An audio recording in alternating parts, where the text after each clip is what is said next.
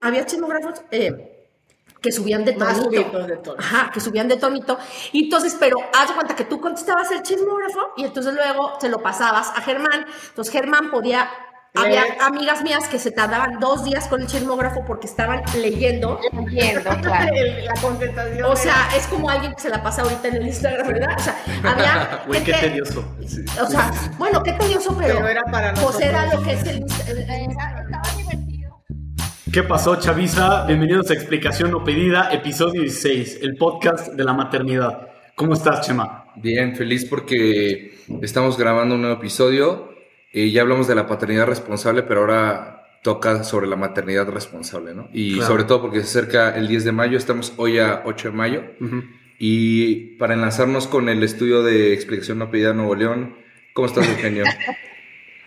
Hola, muy bien, gracias. Aquí con mi mamá, invitada especial, junto con las otras mamás de los anfitriones de explicación no pedida. Bienvenida, mamá. Hola. Hola, ¿cómo están todos? Soy Marina, la mamá de Eugenio, muy contenta de estar aquí. Perfecto, pues así, ojalá se pueden introducir las demás mamás. Este, vas, mamá. Hola, yo soy Pilar, soy la mamá de Germán y pues la verdad es que este, estoy muy contenta de estar aquí. Es, realmente me sentí honrada de la invitación. Yo soy Alejandra, soy la mamá de José María, bueno, mejor conocido como Chema. Este, y también la verdad me sorprendió que me invitaran, este, escucho mucho el podcast, la verdad me gusta mucho y entonces a mí también me, me honra que me tengan aquí a ver qué tal nos va. A diferencia de otras mamás, ¿no? Que jamás lo han escuchado. no, estoy, no estoy dando indirectas. No está ventaneando No a estoy nadie. ventaneando a nadie, pero sí. Este, A ver, a ver si nos vuelven a invitar después de esto. No sé, a ver pasa. No, sí, pues bueno, este, pues primero que nada queremos tener aquí a las mamás, porque pues justo como dijo Chema, vamos a hablar un poco de la maternidad, este, y las mamás, pues qué mejor que, que las mamás, ¿no? Porque luego muchos de la chaviza nos dicen, ustedes hablan de temas que, que no tienen ni idea. Son machirulos Sí, brutos. Son unos brutos, brutos machirulos que no saben de lo que hablan. Bueno, por fin trajimos a tres personas que ahora sí saben de lo que hablan. Porque son mamás. Porque son mamás, exactamente. Y pues aquí están, ¿no? Entonces, pues no sé, es que yo quería empezar haciéndoles la pregunta, ¿no? Primero que nada, ¿qué onda con ser mamá en el mundo del Internet, ¿no? En el mundo de explicación no pedida, de Twitter, de Instagram, de todas estas cosas. No sé si este, quieran empezar allá en el estudio en Monterrey. Ay, gracias. Pues mira, yo antes de empezar y responder esa pregunta, quiero que Pilar, Alejandra y yo nos autofelicitemos por los hijos que tenemos. Así, así es. De verdad, yo estoy muy orgullosa de este equipo de jóvenes que están haciendo algo productivo, que dedican su tiempo, su tiempo de domingo, de descanso, para hacer este, este material, pues con tanto contenido valioso. Entonces yo de verdad felicito a Pilar, a Alejandra y un aplauso por estos hijos hermosos que tenemos. Muchas gracias. Bravo. Muchas gracias. Es bonito escucharlo de vez en cuando. Ajá. Gracias, mamá. A ver, ser mamá en el mundo del internet. Ay, oye, pues yo, aunque no lo creas, estuve repasando algunos temas para este podcast y pues ese no lo tenía.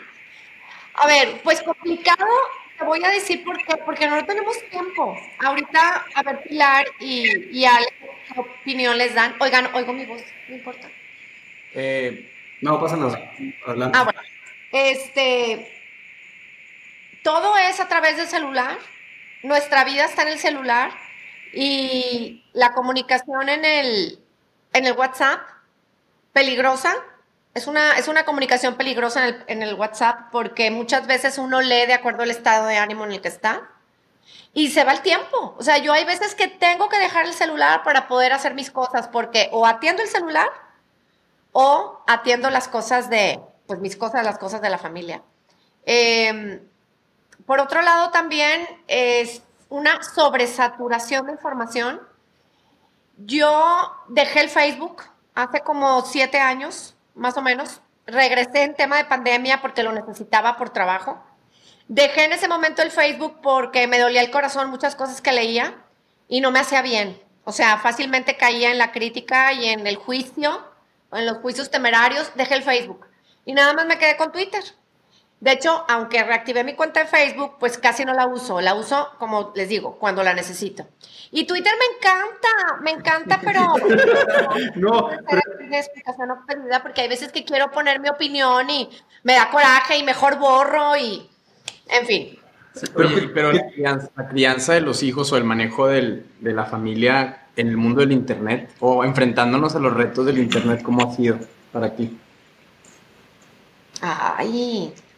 Pues es- me tocó más paralelo. Déjame pensar la respuesta que hablen Pilar y Ale. Mi mamá siempre se queja de que yo nunca contesto los mensajes. ¿no? Sí, es la mayor queja. es terrible con los medios de comunicación, pero yo, también con yo nosotros, también con nosotros, nunca contesta nada. nunca contesto. ok. Ah, entonces no me tengo que sentir agradecida. No, no. Pero lo que pasa es que yo sí tengo hijos más pequeños, o sea, la más pequeña tiene 12 años, entonces sí es muy, bueno, para mí ha sido muy complicado este, entrar a esto, ¿no? Lo que yo, que, lo que yo sí creo es que las mamás nos tenemos que meter a todas las redes sociales en donde están nuestros hijos. Porque aunque no, aunque te bloqueen, o sea, o no estés en, tus- en su lista de mejores amigos en Instagram, por lo menos ves a sus amigas o sus amigas te mandas y dices, ah, caray, qué pensamientos, ay, y qué están viendo, ay, y qué están escuchando, ¿no? Y entonces no poner cara de susto, sino de sonreír, aunque por dentro estás que te mueres, pero sí con la apertura de decir, ay, qué interesante tema sacaron ahora que las vi en la fiesta, de-". ¿no? O sea, un poco esto. Yo creo que el tema que ustedes manejaron la vez pasada me gustó mucho de cuando yo era muy pequeña, pues sí te dejaban ir sola a la calle, cruzabas la calle, no te pasaba nada. Ahora no los dejas salir ni a la esquina porque seguramente o, o no saben cruzar la calle, o sí saben, pero se los roban. Pero qué tal cuando dejas que usen el celular o, o lo que tengan o, o ven y dices, es que tengo que hacer la tarea y dices, a lo que se pueden enfrentar, abriendo una página, ¿no? Yo también me ha pasado que abres una página buscando algo y encuentras cosas que dices, no viene el caso, ¿no? O sea, la verdad es que sí es, ha sido muy complicado, pero yo pienso también que tenemos como muchas más capacidades como madres y como padres, porque también ahí tenemos que involucrar al papá, de saber hasta dónde y qué hacer. Ahí tenemos un conflicto existencial porque mi marido siempre dice, ellos son su propio filtro, pero a veces son tan pequeños que no lo saben. Y es de, como dice Marina, es demasiada información y no la logran digerir. Y, y antes de, de continuar, yo tenía una pregunta justo porque pues ya nosotros pues estamos un poco más grandes, ¿no? Exacto. Y las otras, las otras dos mamás ya tienen hijos más grandes. Y como siento que a nuestras mamás no les tocó tanto el, el tema de controlar la- las redes sociales a los hijos. Bueno, no sé si, si mi mamá alguna vez se acuerda de eso o no, o no me acuerdo, pero este, tú en cambio pues tienes una hija chiquita Sí, que está justo sí, creciendo en sí, este ambiente del Instagram. que qué hacer, ¿no? O sea, o sea ¿cómo, qué, qué estrategia han tomado ustedes con, Nosotros ahí sí es el- la típica frase de mis amigas lo hacen, pero las demás no son mis hijas. Tú eres mi hija. Y entonces aquí dice que son 13 años. Entonces sí la tenemos que estar vigilando y a las grandes igual decir, oye, no puedes subir todo o no puedes contestar eso. ¿no? O sea, ten mucho cuidado en lo que vas a contestar o lo que estás lo que contestando. subes, ¿no? O lo que subes, Las ¿no? Entonces, subes, o las fotos o así. Entonces sí, con la chiquita sí es mucho el, el- el decir no tienes 13 años para estar en- ni en Facebook ni en Instagram y hay una TikTok. cuenta que sí, ajá, en TikTok, ¿no? Entonces sí, después por lo menos respetar la edad mínima. ¿Y tú qué Sí. opinas? Bueno, yo la verdad es que les voy a decir que yo soy cero tuitera, este, me voy a hacer, ya voy a empezar a hacerlo, pero eh, la verdad es que, ah, por ejemplo, eh, este te- todo este tema de la tecnología y, y- y este, sí llegó un punto en el que dije, o me subo al barco o, o- o me, o me deja, ¿no? Este, sí soy una persona que, ¿no? Que me gusta estar como Germán sabe que, o sea, soy mucho más que su papá, o sea, sí estoy metida, sí sé perfectamente qué es, qué es un TikTok, ¿no? Sé perfectamente que suben las niñas al Insta, o sea, no nada más mis hijas, sino que, que, que mis a- porque pues trabajo, como saben, trabajo en un colegio, que suben las alumnas, que también luego ahorita es un tema que si quieren luego tocamos, porque hay que t- tener mucho cuidado ahora con lo de protección a menores, entonces tampoco puedes ser amiga de todo el mundo en las redes sociales, pero este, o sea, sí estoy metida, la verdad les digo, me falta esta parte del, del Twitter, pero sí como mamá y como familia, sí eh, vivimos sobre todo con Germán, que Germán es tan reactivo y tan, y le gusta muchísimo. ¿Qué? ¿Reactivo Sí, yo? Y le gusta, y se parece mucho a mí en eso, Germán. O sea, en eso me ide- nos identificamos, pues, este, que le gusta mucho contestar y ser como, ¿no? pelear, el- el, por ejemplo, controvertido y Por así.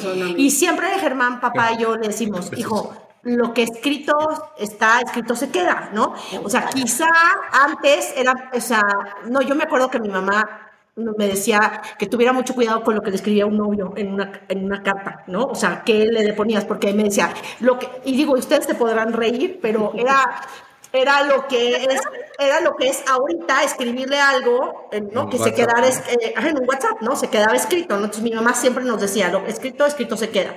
Y justo es lo que le decimos muchísimo a Germán.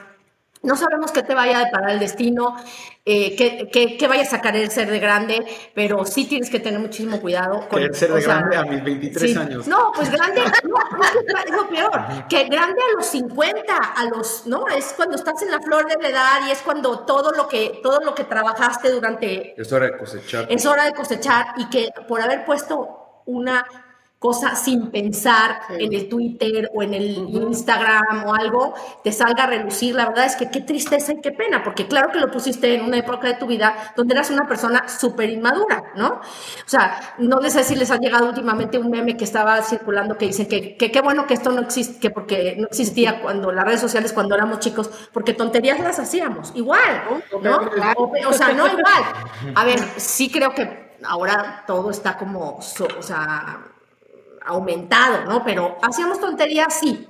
Había el chismógrafo aumentado. Ay, sí. ¿Te acuerdas? Claro. O sea, el de en la pregunta número uno, ¿ustedes saben qué es No. eso? No, Ah, él- era buenísimo el chismógrafo. Era buenísimo. buenísimo. O sea, el chismógrafo era, era un cuaderno y alguien, o sea, se- que no tenía nada que hacer, ponía preguntas, de cuenta, ponía preguntas del 1 al, al 100, llegaba el chismógrafo de- En cada hoja, una pregunta en cada hoja. una pregunta, ah, sí, una cada hoja. Entonces tenías que contestar. Haz cuenta, ¿quién te gusta? Y ponía, ¿no? O ¿cuántos años? No, pues, tonterías. ¿Cuántos años tienes? ¿Quién te gusta? ¿Qué te gusta comer? Así. ¿Cuántos hermanos ¿Cuántos tienes? hermanos tienes? Así. Y luego había, chism- había chismógrafos eh, que subían de tonito. de. Ajá, que subían de tonito. Y entonces, pero haz cuenta que tú contestabas el chismógrafo y entonces luego se lo pasabas a Germán. Entonces Germán podía.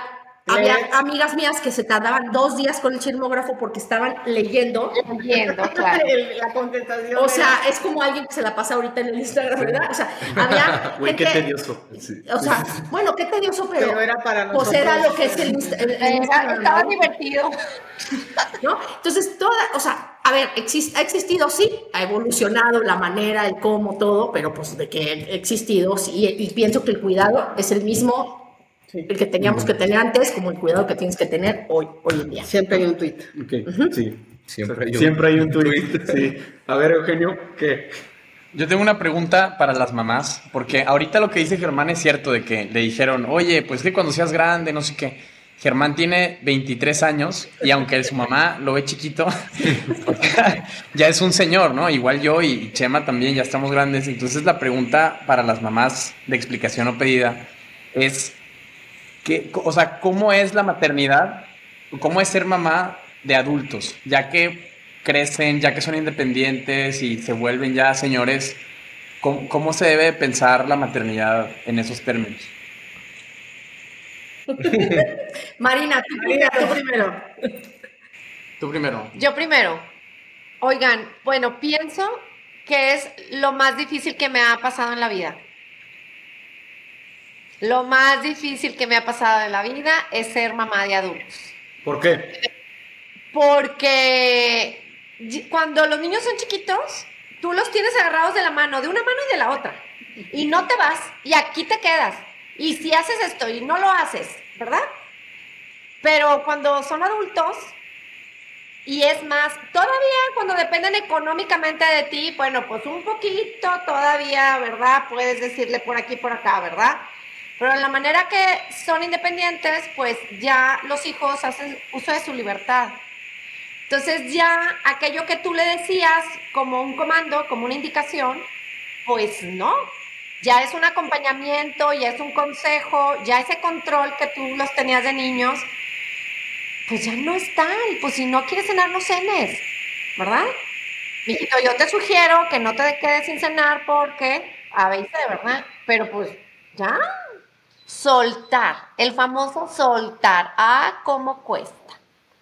A mí en lo personal me ha costado mucho darme cuenta que, bueno, al menos mis dos hijos mayores, la mayor tiene 28, se casó en octubre, y Eugenio, que casi tiene 26, y si Dios quiere se casa en julio, pues llegan ellos a una edad en que, pues ya mamá no le dice lo que tiene que hacer.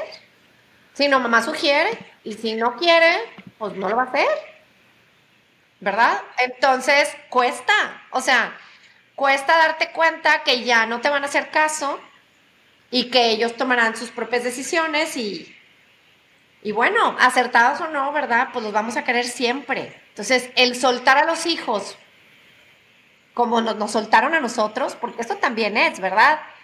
Nosotros también nos fuimos de la casa, nos casamos, dejamos a nuestros papás, también nuestros papás nos dieron esa libertad y también nos equivocamos y nos seguimos equivocando, aunque tenga, yo tengo 53 años, me sigo equivocando todos los días, pero pues tus pollos son tus pollos. Claro. Y pues ahora los pollos van a volar. Ya sé. Fíjate que, que hace poquito se lo decía yo a mi marido, nunca me visualicé como mamá de hijos adultos. Siempre me visualicé mamá de pollitos, ¿no? Y como dices tuyos, les dabas órdenes y ahora se duermen más tarde que tú, ¿no? Van, hacen, ¿no? De, van decidiendo al final muchas cosas, pero también por otro lado, es esta parte que decías tú al principio, ¿no? Sentirte orgullosa de lo que vamos logrando, ¿no? Decir, ay, mira, él solito ya, o sea, por su cuenta ya lo decidió y decidió bien, ¿no? Y entonces los vas viendo crecer y dices, qué orgullo que se van haciendo ellos solos personas, ya no necesitan que tú les digas, ¿no? De repente sí llegan a pedirte consejo y así, ¿no? Pero luego cuando llegas y dicen, ay, mamá, es que me pasó esto en la fiesta, pero hice tal, no sé qué, dices, gracias Dios, porque por lo menos decidió bien o va por buen camino, ¿no? Que sí te cuesta mucho trabajo, ¿no? La verdad es que sí a veces dices, Dios y cuando mío. íbamos por mal camino. Eh, decías, ¿en qué me equivoqué? ¿En qué me equivoqué? ¿Qué hice mal? ¿No? Entonces, a veces, y luego también es como dices tú, el soltar, decir, a ver, yo ya hice lo que tenía que haber hecho. Ellos ya también son grandes, ¿no? Le decía yo hace ratito a José María, una que tengo de 20, que luego también me, me hace ver mi suerte, le decía, ya tienes 20, mi amor. O sea, yo ya hice lo que tenía que haber hecho y tú vas decidiendo, ¿no? Y tú nunca vas a dejar de ser mamá. O sea, eso también es una realidad, ¿no? Si soltar, si dejarlos y al final pues se va a dar, se va a dar, se va a dar, ya se pegó. Pero si no, no va a aprender nunca, ¿no? Y yo ahora, mi mamá murió hace muchos años, o sea, ya sí tiene 20 años de muerta, pero alguna vez reflexioné y dije, ¿cuándo dejamos de ser mamás? Nunca, porque yo, aunque mi mamá está muerta, en el cielo. cuando mi mamá me decía tal cosa, entonces nunca dejamos de estar presentes en sus vidas, quieran o no. Claro. Sí. Claro. Bueno, a mí la verdad también, y Germán me va a decir, claro, mamá, a mí me ha costado muchísimo trabajo. Claro, sí. Primero, me ha costado mucho trabajo. Primero, pues seguramente por mi personalidad, soy, ¿no? soy controladora, y Germán, Germán, mi esposo también, somos, somos muy controladores. Y Germán, eh, o sea, en el caso particular de Germán, Germán, pues como saben, lo vuelvo a decir, le gusta a él, o sea, ¿no? Alegar, discutir y ser, y tiene sus ideas propias desde muy chiquito. Y entonces esta parte sí, o sea, la verdad de mí sí me, sí, me, sí me ha costado mucho trabajo. Creo que estoy en esa, estamos, yo estoy en esa transición, ¿no? De, de soltar, me está costando. Digo, me, me sigue costando, me sigue costando sobre todo, no tanto las decisiones que tomen ellos como ya de quiero hacer esto o eh, voy a estudiar esto o me quiero ir a trabajar a no sé dónde, o sea, esas, esas cosas la verdad no, me cuesta mucho, por ejemplo, las salidas todavía en la noche está el, no eh, eso- en eso creo que voy a seguir toda la vida preocupándome me preocupa muchísimo que anden manejando en la madrugada o sea El COVID, no hay que bajar la guardia. el COVID no me, me, me, me agobia la verdad pues sí como soy mamá y esas cosas me, me agobian y me rebasan y sé que tengo que trabajar eh, en eso pero como, como dice Ale, pues es algo que es, un- es, es una cosa natural de las mamás, ¿no? Y, y este es parte de la maternidad, del tema que, ¿no? Este, que es parte, ¿no? De, de, de ser mamá y pues, y seguramente también cuando ahora vengan los nietos, seguramente también nos vamos a volcar en esa parte, ¿no? Digo, tú todavía faltas, tú todavía faltas, no te asustes, Ale, todavía está más lejana, yo espero que yo no tanto. Pero sí creo que pues es... ¿Qué onda sea, con esa indirecta, Chavisa? No, pero, no, Chavisa, pero no es para Germán, ¿eh? Oigan, yo les quiero platicar una anécdota.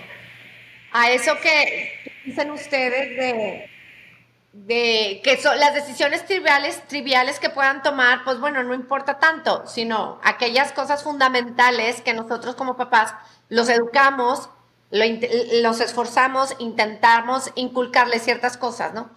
La anécdota rápidamente se las cuento, que en una ocasión, bueno, en varios, durante varios años, el padre Felipe Quesada, a quien le mando un saludo enorme, ahorita vive en Aguascalientes, nos daba una clase a los papás que graduábamos a las hijas de la prepa, del colegio donde estaba mi hija.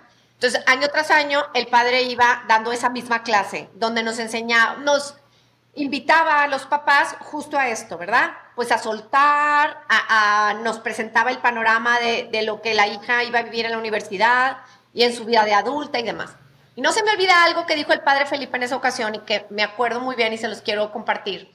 El padre decía, decía, el día que tu hijo se equivoque, ese, en ese momento, cuando llegue contigo y con tu esposo y que diga, mamá, papá, la regué, me equivoqué, se me pasaron las copas, choqué, lo que tú quieras, ¿verdad? La situación, imagínate la situación que quieras, pero que tu hijo o tu hija llegue arrepentido por aquello. Y el padre Felipe nos decía, es el mejor momento que puedan existir. Cuando llega tu hijo arrepentido por un error, ábrele los brazos, ven acá, hijo mío, no te preocupes, vamos a salir de esta juntos, adelante, ¿verdad? Es el mejor momento de dar el apoyo, el amor, de formar y tal. Y decía el padre Felipe, preocúpense, mira, no se me olvida y se me pone la piel chinita de contarles. Decía el padre, preocúpense el día que ustedes saben que su hijo está en un error, que está cometiendo una falta grave, que lo estás viendo que se cae por el precipicio y la criatura dice, pues estoy bien, es mi vida, yo sabré tal, tal, tal. Ahí, señoras, me parece que va a ser una prueba de fuego en donde tenemos que poner a prueba nuestra maternidad, ¿verdad? Cuando, cuando tengamos eso. ¡Ay, qué chema! Aquí todo se proyecta. Todo, todo, Con las las, miradas. Bueno, qué bueno que no alcanzan a ver las miradas. Alcanzan a ver las miradas. No, bueno, gracias a Dios, yo tampoco nada así, pero digo nada grave, pero sí es difícil, o sea, sí es difícil. Estoy viendo el micrófono. Sí es difícil porque es parte también de la madurez de los hijos, Marina. Entonces también a veces los hijos, aunque en el fondo saben que la regaron, a veces el orgullo y el así tampoco no se los deja ver. Y claro que te preocupas porque dices, este, pedazo de, burro, no entiende y, o sea, y digo, tienes toda la razón, gracias a Dios nunca ha sido nada eh, gra- gravísimo, Tan grave. pero, pero sí es parte también, creo que también de parte de, de la madurez de los papás y pues la madurez también de los hijos de saber reconocer sus errores, ¿no? Y también, bueno, yo quiero decir algo, este, un poco eh, con eso, es, en cierto sentido, yo creo como hijo, pues no sé qué opinen las mamás, alguna vez yo estaba hablando con mi papá y mi papá me dijo de una situación, es que yo, estás cometiendo un error, como, como esto, estás cometiendo un error, pero yo lo que le dije a mi papá, no sé si tiene mucho sentido, es, es que a veces tienes que dejar que tus hijos, o sea, perdón por el lenguaje, a, veces tienes que dejar que tus hijos la caguen. Híjole, perdón, perdón por- perdón por la- puros oídos no pueden Perdón, por la, perdón por la grosería. Ay, Lo dije así. Ya, córtale. Sí, y porque, porque solamente si mediante tu hijo cayéndose por el precipicio se va a dar cuenta del error que está cometiendo, porque por mucho que le digas y le digas y le digas, No a veces no va a entender hasta que salga lastimado, ¿no? Entonces también llega un punto donde la insistencia de parte de los papás de controlar absolutamente todo es como pues, contraproducente, ¿no? Porque ya nada más lo quieres hacer nada más por, por, por molestar, vaya, no sé, no sé qué piden ustedes. Sí, Pues que sí. eh, eh, el arte de saber esperar, yo creo, ¿verdad? Que el hijo recapacite. Por eso les decía yo que eso sería una prueba de fuego en esto de ser mamá de un hijo adulto. De decir, bueno, pues esto está está mal, está equivocado, es una falta grave a la moral o es una falta grave a los principios que tu papá y yo te hemos inculcado. Pero pues aquí estamos, ¿verdad? Adelante. Entonces, eh, me parece que, que para papá y mamá eso es algo fuerte, que no, como dice Pilar, o sea, que tenemos que vivirlo también como un proceso de madurez como padres, de decir, pues yo eduqué, hi- hice todo mi mejor esfuerzo para dar buen ejemplo, para inculcar, para ayudar, pues adelante, y el día que me necesites, mi rey, aquí voy a estar siempre para esperar. Oigan, yo tengo una pregunta a los tres.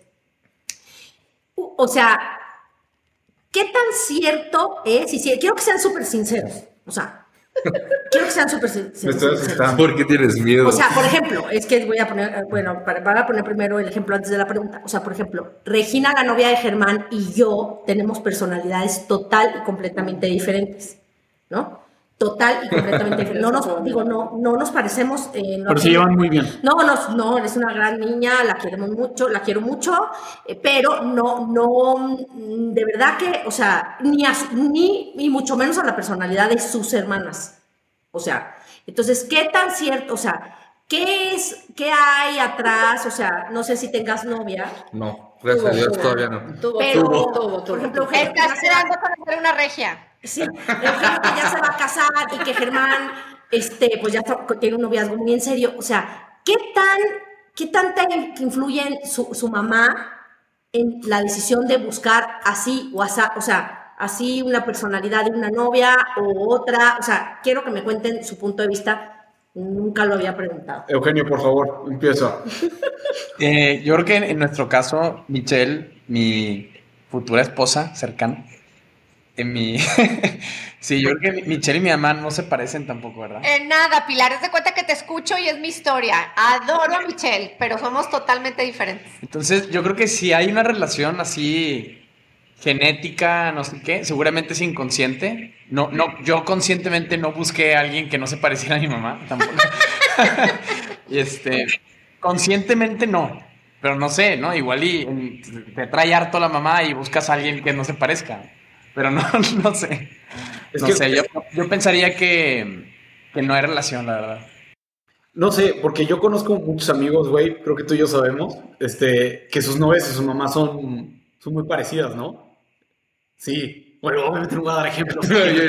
no voy a dar ejemplos aquí en el podcast, pero... Ah, ya sé. Sí, ajá, ya sabes de lo que hablo. Bueno, yo tampoco, o sea, cuando buscando novia, nunca busqué explícitamente, ah, quiero que alguien que se parezca a mi mamá o alguien que no se parezca. Más bien era un tema de, quiero a alguien que tenga los valores que me han inculcado mis papás y que me ha mostrado mi mamá, ¿no? Pero pues eso puede tener la personalidad que, que sea. Puede ser una personalidad pues muy colérica o muy tranquila, etcétera. Entonces, pues más bien, o sea, no sé, yo, yo siempre estuve abierto a la idea de tener cualquier tipo de novia. En, Ah, caray. en el sentido de personalidad.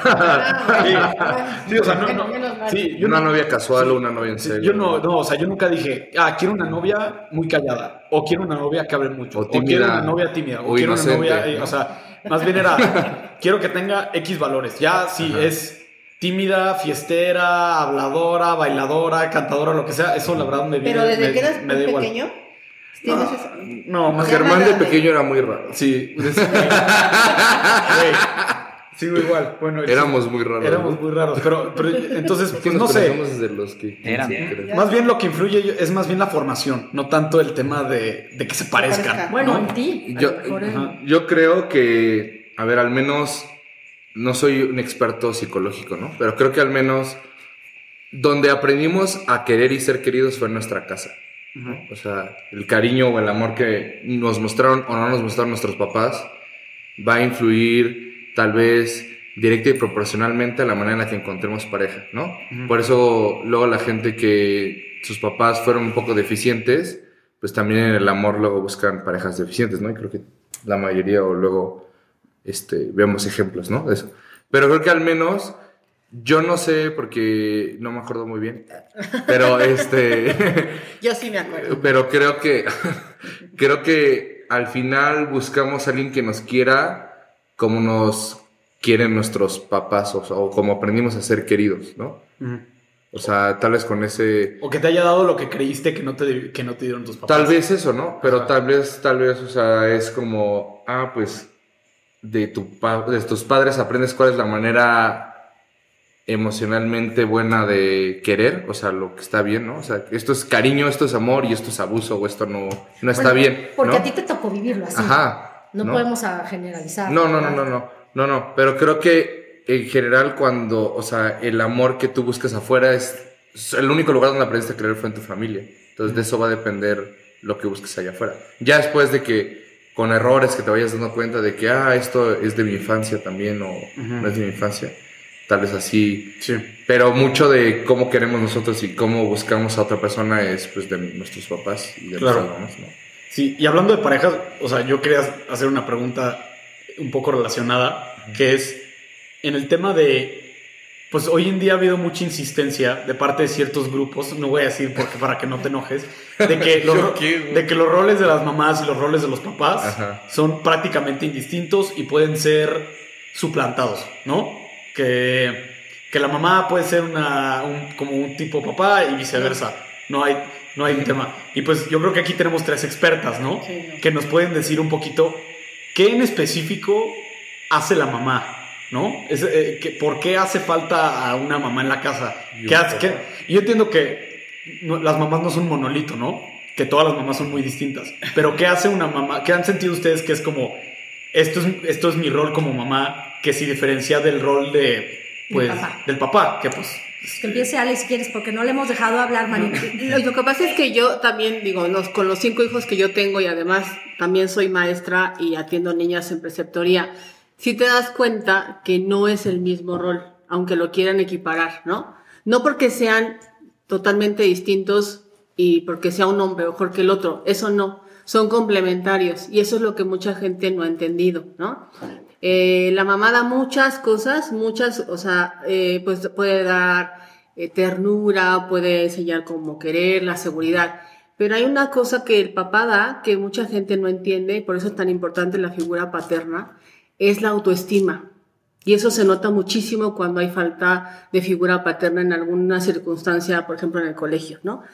La mamá sí puede dar muchas cosas, pero el único que puede dar la autoestima en una persona es el papá, ¿no? Entonces, y entonces yo creo que no es que uno de solamente el papá de la autoestima, la mamá claro que da algunas cosas, pero yo creo que aquí los roles son complementarios y no se excluye el uno del otro. Yo creo que sí, ahora con, los, no, con las ideologías que se han metido de que pueden ser monoparentales o no sé qué, no, no, porque eh, de verdad que la mamá da ese toque femenino, cómo como le decía José María, cómo tratas tú, tu esposo te trata a ti, cómo tratas tú a, la novia, no lo sé, ¿no? O sea, como hay muchas cosas que, que no, el papá no lo puede dar y la mamá tampoco puede solo darlo, o sea, sí necesita la formación, la, la, la intervención de los dos para que el niño se vaya formando y se vaya llenando de muchas cosas que hacen falta, ¿no? Bueno, yo, no sé, Marina, ¿tú quieres hablar? No, tú, Pilar, adelante. Bueno, yo, claro, por supuesto, pienso igual que tú, ¿no? O sea, tengo algunas amigas que me podrían linchar. Siempre, siempre, eh, ¿no? Y aunque piensan, en el fondo o sea, pensamos igual, pero cuando yo les digo que yo formé a Germán, tengo dos hijas, ¿no? Germán es el del medio. Este, cuando yo les digo que yo formé, bueno, yo, mi esposo y yo, pues, o sea, formamos a Germán eh, como con la creencia y con el que él va a ser el proveedor de una familia, ¿no? O sea, que después ah, con la mujer que se case, que con la mujer que se case, que juntos eh, puedan hacer cosas, o sea, juntos, o que ella sea muy lista, muy inteligente, que tenga una super chamba, eso, eso para mí eso se me hace increíble y me parece que eso, como dices tú, lo va a complementar. Y ellos como pareja, como familia, sabrán cómo lo manejen, pero la idea, por ejemplo, de que, de que el hombre es el proveedor de la casa, para mí es, o sea, para mí era muy, era muy importante como, como, transmit, como transmitirlo. Y les digo, he tenido como problemas con amigas porque me dicen, ¿cómo? Da igual y ella puede ser la proveedora. No, o sea, estoy hablando de proveedor, van a decir, ah, económicamente, pero no nomás es económicamente, es, o sea, el hombre tiene que ser eh, la figura fuerte, la cabeza, la, los pantalones, ¿no? Exacto. De la, o sea, de la casa. Y les digo, independientemente que la mujer sea buenísima para lo que haga, ¿no?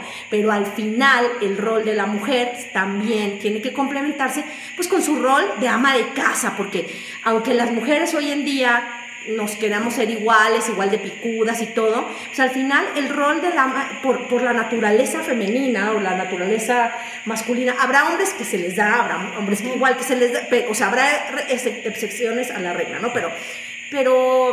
Y tú eres muy picuda también. No, o sea, no, gracias. Los jitomatazos. Pero, o sea, el rol, esta parte, la, la, ¿no? En la parte de cuidado de los detalles, de que esté todo ordenado, es hacer hogar, esa parte que me perdonen, ¿no? Este, la gente que no piensa igual que yo, pero esa sí la damos la mujer, o sea, la damos la mujer y el, y el rol de, de proteger, de, De proveer. de proveer, de, la da, la da el hombre, entonces, o sea, es una parte que como mamá, o sea, ¿no? Es, me, me, me, me he encargado de transmitirle a mis hijos, a las mujeres y a, a los hombres, sin hacer menos el uno al otro, no tiene nada que ver, que creo que ese es el problema hoy en día, ¿no? O sea, nos queremos igualar y, y si no estamos iguales en ese sentido, entonces uno es menos que el otro. No, no, no es, no, uno no es menos que el otro, es, se complementa, ¿no? Bueno, Marina, no sé tú. Sí, pues perfecto y de acuerdísimo con las dos. Y me parece a mí que la naturaleza es muy sabia. Y bueno, sí podemos hablar en este podcast de Dios. Dios en su perfección. Sí podemos hablar de Dios. ¿Podemos, verdad? Muy bien. Sí. En su perfección. Sí, creó al hombre y a la mujer y su perfecta complementariedad. Y si yo me acuerdo muy bien cuando estaba yo niña, y ustedes seguramente les tocó también, la típica, el típico libro de historia, ¿verdad? Que decía, el hombre se dedicaba a ir de casa y la mujer a recolectar flores y frutos. Ay, no se me olvida.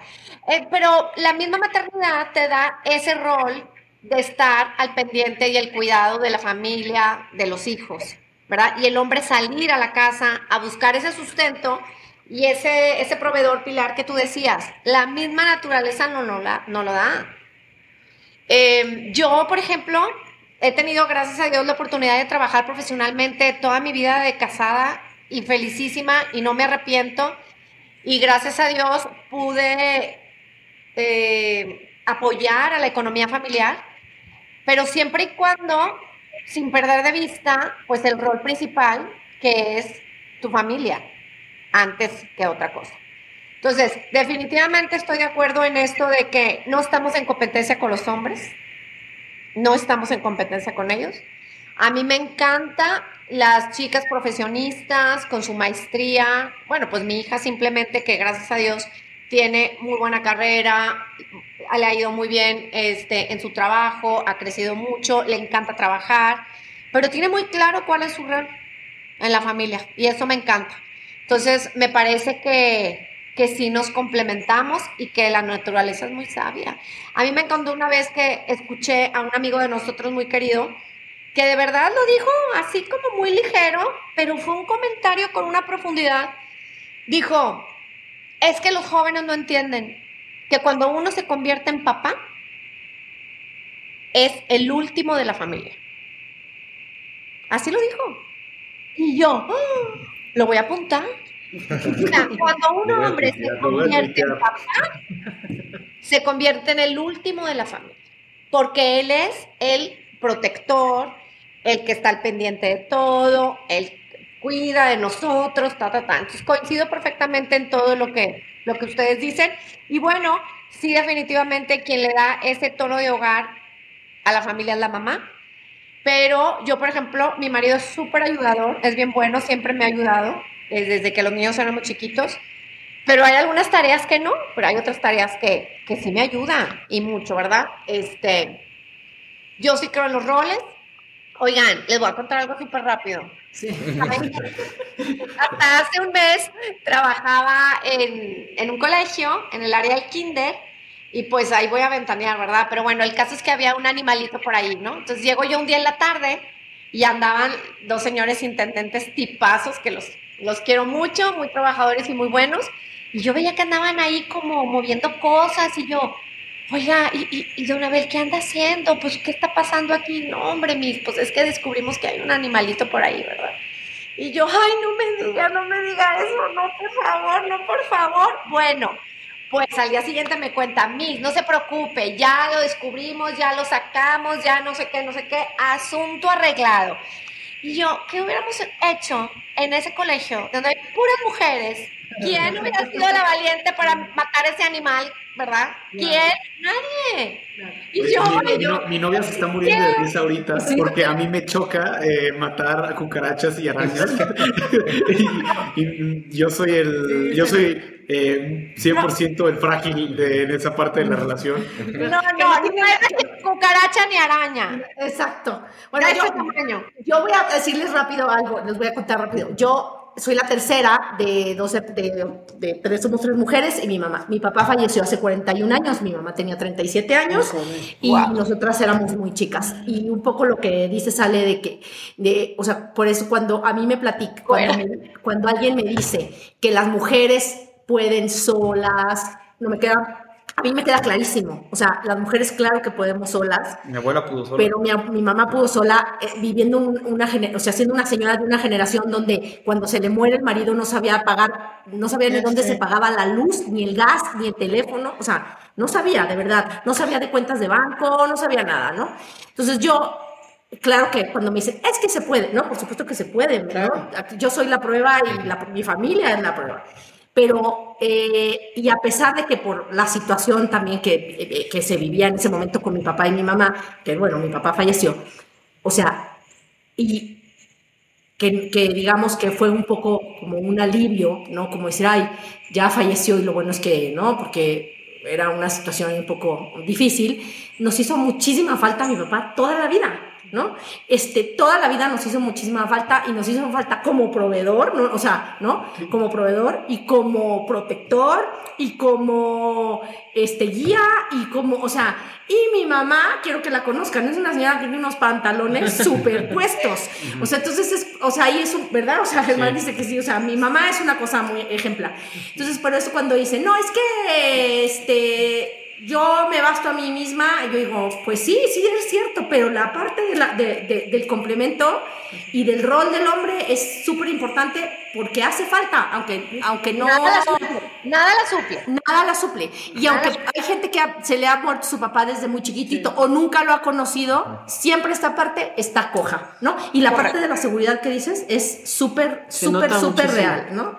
Súper real. Bueno, este, este. ¿Quieres tú preguntar? Yo las quería. Sí. ¿Ya vamos a empezar a cerrar? Sí, justo. Ah, yo para cerrar, igual, creo que hemos tocado temas como muy profundos y muy padres, pero también ser mamá es divertido, ¿no? Yo creo, ¿no? Entonces, quería preguntarles qué es lo más divertido de ser mamá, qué es lo que más disfrutan de ser mamá. En especial de, de ser nuestras mamás. Y de no ser nuestras mamás y de ser mamás en general también. Yo creo que... ¿Quién- ¿A quién quiere? ¿Quién Tú, quiere empezar? Este. No, No se le ocurre nada. divertido, ¿ok? Ay, no, sí, está muy divertido. A ver, pues lo que pasa es que, pues a mí me entra de repente la nostalgia, porque yo quiero a mis niños chiquitos, sí los extraño. O sea, divertido, pues tener a mis niños chiquitos, era muy padre. Por eso te digo que es todo un reto ser mamá de adultos. No digo que no esté padre, no digo que está bonito, me estoy preparando felizmente para ser abuela. Creo que ser mamá también tiene las etapas, tiene, tiene muchas etapas. Este, pero pues divertido. Ay, no, yo ya me voy a poner triste porque luego ya estoy con el nido vacío casi.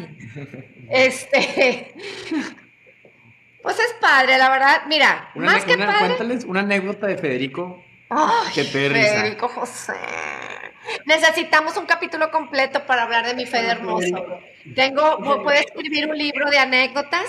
Eugenio, mi hijo, es el mejor de los hijos, el más tranquilo, el más ordenado. Jamás, él y Marina la mayor, jamás un problema, jamás un disgusto, jamás un reporte del colegio. No, no, no, bueno, todo fluía. Pero mi rey santo, el chiquitín, que se llama Federico, bueno, vino corregido y aumentado. O sea, los, los reportes que no se tuvieron sus hermanos grandes, venga con Fede. Entonces, bueno, tengo muchas anécdotas muy chistosas con Federico, pero hay una ay, que me encanta. Hay muchas. Oigan, pues estábamos en misa puntualmente, como cada domingo, ¿verdad? Y pues siempre Federico Calilla, ¿verdad? Tengo muchas de misa, tengo muchas, pero ahí está bueno. Oye, y por muy inquieto, muy inquieto, muy inquieto. Oye, pues en una de esas, pues se le ocurrió estar acá. ya sabes cuál es. Está risa y risa, Eugenio. Oye, estaba, estábamos todos muy atentos, ¿verdad? Porque Eugenio le lleva cinco años a Federico. Entonces, en esa edad se notaba mucho. Si Federico tenía tres, pues Eugenio tenía ocho. Ya era un señorcito, ya había hecho la primera comunión y todo. Entonces, pues todos poniendo atención a misa muy correctos y pues Federico ahí revolcándose un poco en el piso, ¿verdad? Mientras no diera lata que hiciera lo que quisiera, estaba allá bajito, se acostaba y se revolcaba y qué sé qué, y en una de esas se levanta y empieza a, a la chaviza porque nomás están escuchando por audio. Eh, ahí es que hice muecas, ¿verdad? Y empezó a hacer muecas con la, con la boca. Y yo, ¿qué te hace la boca? Y, y estaba masticando un chicle. Y yo, ¡No, de la boca de abajo! No, no, no, no. La. De la abajo de la banca agarró un chicle y se lo metió en la boca y estaba encantado el huerco con el chicle. ¡Mamá, hay muchos! ¡Hay muchos! Me decía. ¡Ay, no! ¡Qué pena! Fue la que se me vino a la cabeza. Hace disculpas. defensas. Muy bien. Sí, Muy pero bien. bueno, muy contenta, muy agradecida con Dios de, del regalo de mis tres hijos. Muy agradecida con Dios. Qué bueno. Yo, mira, yo con mis cinco me he divertido muchísimo. Yo creo que tenemos anécdotas de reírnos, pero tirados en el piso, ya todavía grandes. Tenemos- José María fue un niño muy tranquilo al principio, pero la adolescencia sí le pegó muy duro. Entonces nos hizo ver mucha suerte. Entonces, él nos ayudó a entrenarnos porque ya era De nada. de- Gracias. Entonces sí, fue un reto. Entonces, los demás ya fueron más fáciles porque Chema sí nos hizo ver nuestra suerte, pero tengan esperanza. Todos los hijos de verdad regresan al camino. pero bueno, con todos mis hijos, son- bueno, José María tiene una habilidad de, de cuando vamos en la carretera, ya vamos muy cansados, él inventa canciones, pero de lo que nos pasó. Entonces podemos Ay, qué morir de la risa. lindo, qué Y lindo. mis hijas son muy chistosas, la verdad es que tienen muy buen sentido del humor, tenemos muchos, muchas anécdotas de risa, la verdad yo, sí, ahora que José María me preguntaba, yo me la he pasado muy bien, la verdad es que he disfrutado mucho mi maternidad, te digo, yo siempre pensé tener muchos hijos, tuve seis, y solo uno está en el cielo y los demás ahí andan dando lata y la verdad es que lo he disfrutado mucho y me sigo divirtiendo hoy muchísimo con ellos.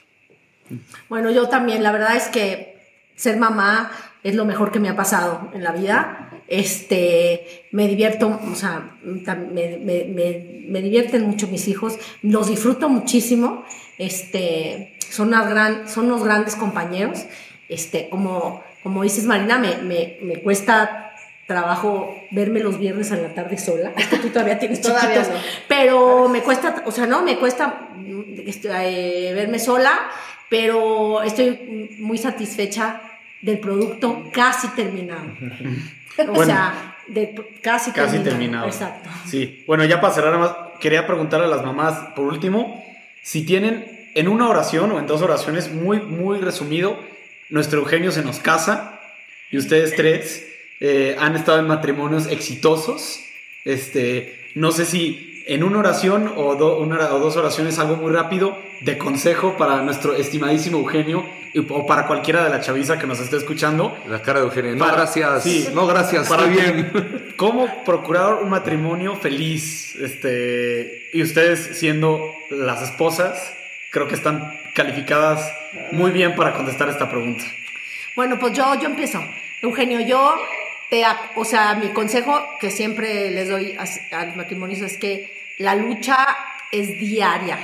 O sea, no es todos los días, todos los días, porque las situaciones cambian, las personas cambiamos, este, no, el, mundo cambia. Entonces, la lucha, no, porque no es lucha, pero el amor hay que alimentarlo todos los días, todos los días, de de la mejor manera que, que puedas, ¿no? Y bueno, siempre de la mano de Dios, aunque vamos a ser yo muy mocha, pero de la mano de Dios, de la mano de la Santísima Virgen, siempre, siempre que sean o sea, que sean la Santísima Virgen y que sean su, tu ejemplo, ¿no? A seguir, pero de lucha, de perseverancia, de, de diario, porque así es como volteas y dices, tengo casi 30 años de casada, ¿y cómo lo he hecho? Pues mm, no lo sé, porque la vida pasa, ¿no? En un segundo. Y creo que ha sido, es, es el día a día, a día, a día, ¿no? Yo sigo porque la que cierra con un broche de oro es su mamá.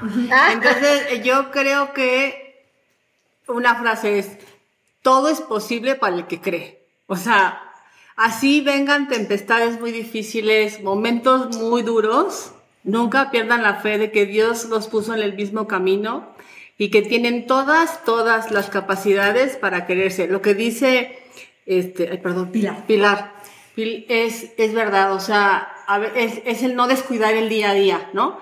Y a veces dices, parece que esto no se va a poder perdonar, y sí se puede, o sea, es, es ponernos en las manos de Dios y decir, aunque parece que esto no va a salir, sí va a salir, ¿no? Y entonces, confiar en que Dios los ha puesto en ese camino y que tienen, van a tener, gracias a Dios, la gracia del sacramento, que es un cheque en blanco. Ustedes ya no conocen los cheques porque ya no son generación, ahora son transferencias electrónicas. Puro cripto, ma. Puro cripto. Ah, Sí. bueno, bueno, hagan de cuenta que tienen una cuenta ahí abierta y pueden meter la mano cuando quieran y sacar lo que ustedes necesiten para sacar adelante. Y siempre quieran, o sea, siempre los defectos no se van a quitar. Esos van a estar, ¿y qué crees? Con el tiempo se van a acentuar. Pero las virtudes que viste en ella y que ella vio en ti, también se van a acrecentar, que es una cosa muy bonita. Entonces, pues siempre quieranse como, busca la manera que ella se, que tú sepas cómo le gusta a ella ser amada. Encuentra love language. Exacto. Y ya. Y que ella sepa siempre respetarte mucho, darte el lugar que siempre tienes, que es el de, el de la cabeza, ¿no? Como decía la- el, el- el que siempre se pone ahí para sacar a la familia adelante. Gracias. Pues yo, resumiendo lo que dijeron tus tías, pues yo creo que es con el sí acepto de todos los días, esas promesas tan importantes y tan fuertes que hacemos al momento de casarnos. Sí acepto, es un sí acepto todos los días y en todas las circunstancias. Pero más yo que querer aconsejar o dar un consejo a mi hijo próximo a casarse, yo les quiero compartir aquí a mis, a mis amigas que he reflexionado mucho en el momento en que voy a entregar a mi hijo a la iglesia. O sea, para mí ese momento se me hace muy especial, en donde yo voy a llegar muy orgullosa del brazo de Eugenio para entregarlo, para casarse en matrimonio con Michelle. Entonces, a mí me gustaría hablarles a la novia de, Ferma- de Germán y a la futura novia de Chema, que aunque todavía no la conocemos, se va a quedar esto grabado. y bueno, que sepan que la vida de Germán, de Chema y de Eugenio nos fue confiada a sus mamás, ¿verdad?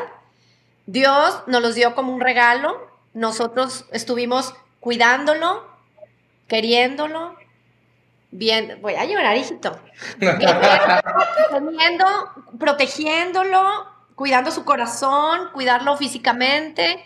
Dios nos lo prestó en custodia, ¿verdad? O sea, lo estamos custodiando. Y en el momento que yo lo voy a entregar, pues se lo voy a entregar a su esposa. Y ella ahora va a ser la responsable ante Dios de la vida de Eugenio. Claro que yo voy a estar ahí siempre, pero en segundo lugar. Entonces me parece que eso, al momento de casarse, es importante que nosotros hagamos conciencia, ¿verdad? Que al momento que te casas, pues tienes en custodia el corazón y el alma de ese hombre que tu mamá te lo entregó y ahora tú eres responsable. Tan, tan. Entonces, bueno, ya les mandaré una foto de ese momento que estoy muy contenta. Muchas fotos. Que nos manden fotos. Que nos manden fotos. Ya está. Con la corbata ya en la Aquí en la frente. frente. en los Orinoco a las, este, a las 5 de la mañana. Este, pero bueno, Chavisa, muchísimas gracias por escucharnos, de verdad. Este, espero que les haya gustado el episodio con las mamás. Y a ver si les gusta, si les interesaría una parte 2, pero ahora con papás en el. Día del Padre. Yo no creo, que, no, creo. No creo que estarían tan dispuestos como las mamás, pero, pero a ver, Sería qué bueno. pasa. Estarían así. somos. Estaría padre. Estaría padre. Así es. Pues nada, eh, feliciten mucho a sus mamás. eh, creo que va a ser esto hasta el 11 de mayo. El 11 de mayo. Vamos, Pero aún así, eh, quiero mucho a sus mamás, escúchenlas Y Síganos en nuestras redes sociales. Ah, sí, síganos en nuestras redes. Es más importante que felicitar a las mamás. Eh, eh, a Eugenio, eh, bueno, nuestras redes sociales oficiales son en Twitter, arroba ex no pedida, y en Instagram, arroba explicación no pedida. Y Eugenio, ¿cómo te podemos encontrar en Twitter? Yo soy arroba Eugenio Garza. Sí. Yo Se llama arroba- Eugenio Gerardo y nunca dice, pero me encanta. Sí. Eugenio Gerardo Garza Garza. Digo, ahí para que sepan. Eso no lo sabía, eso- eso, eso- nadie lo sabía. Por Pero mi arroba es Garza. Ahora lo sabe todo México. También me pueden encontrar como Germán-Saucedo. Y nada, suscríbanse al Substack, eh, compartan el episodio y compártanselo a su mamá. ¿no? También. Sí, por favor. Sí. Gracias, Muy muchas bien. Gracias por invitarme. Y gracias a las mamás por estar aquí. Gracias por Muchas invitarme. Gracias, muchachos. Sí. Vemos. Gracias y que sigan los éxitos. Sí. Adiós, Chavisa. gracias. Felicidades para el martes. Un abrazo.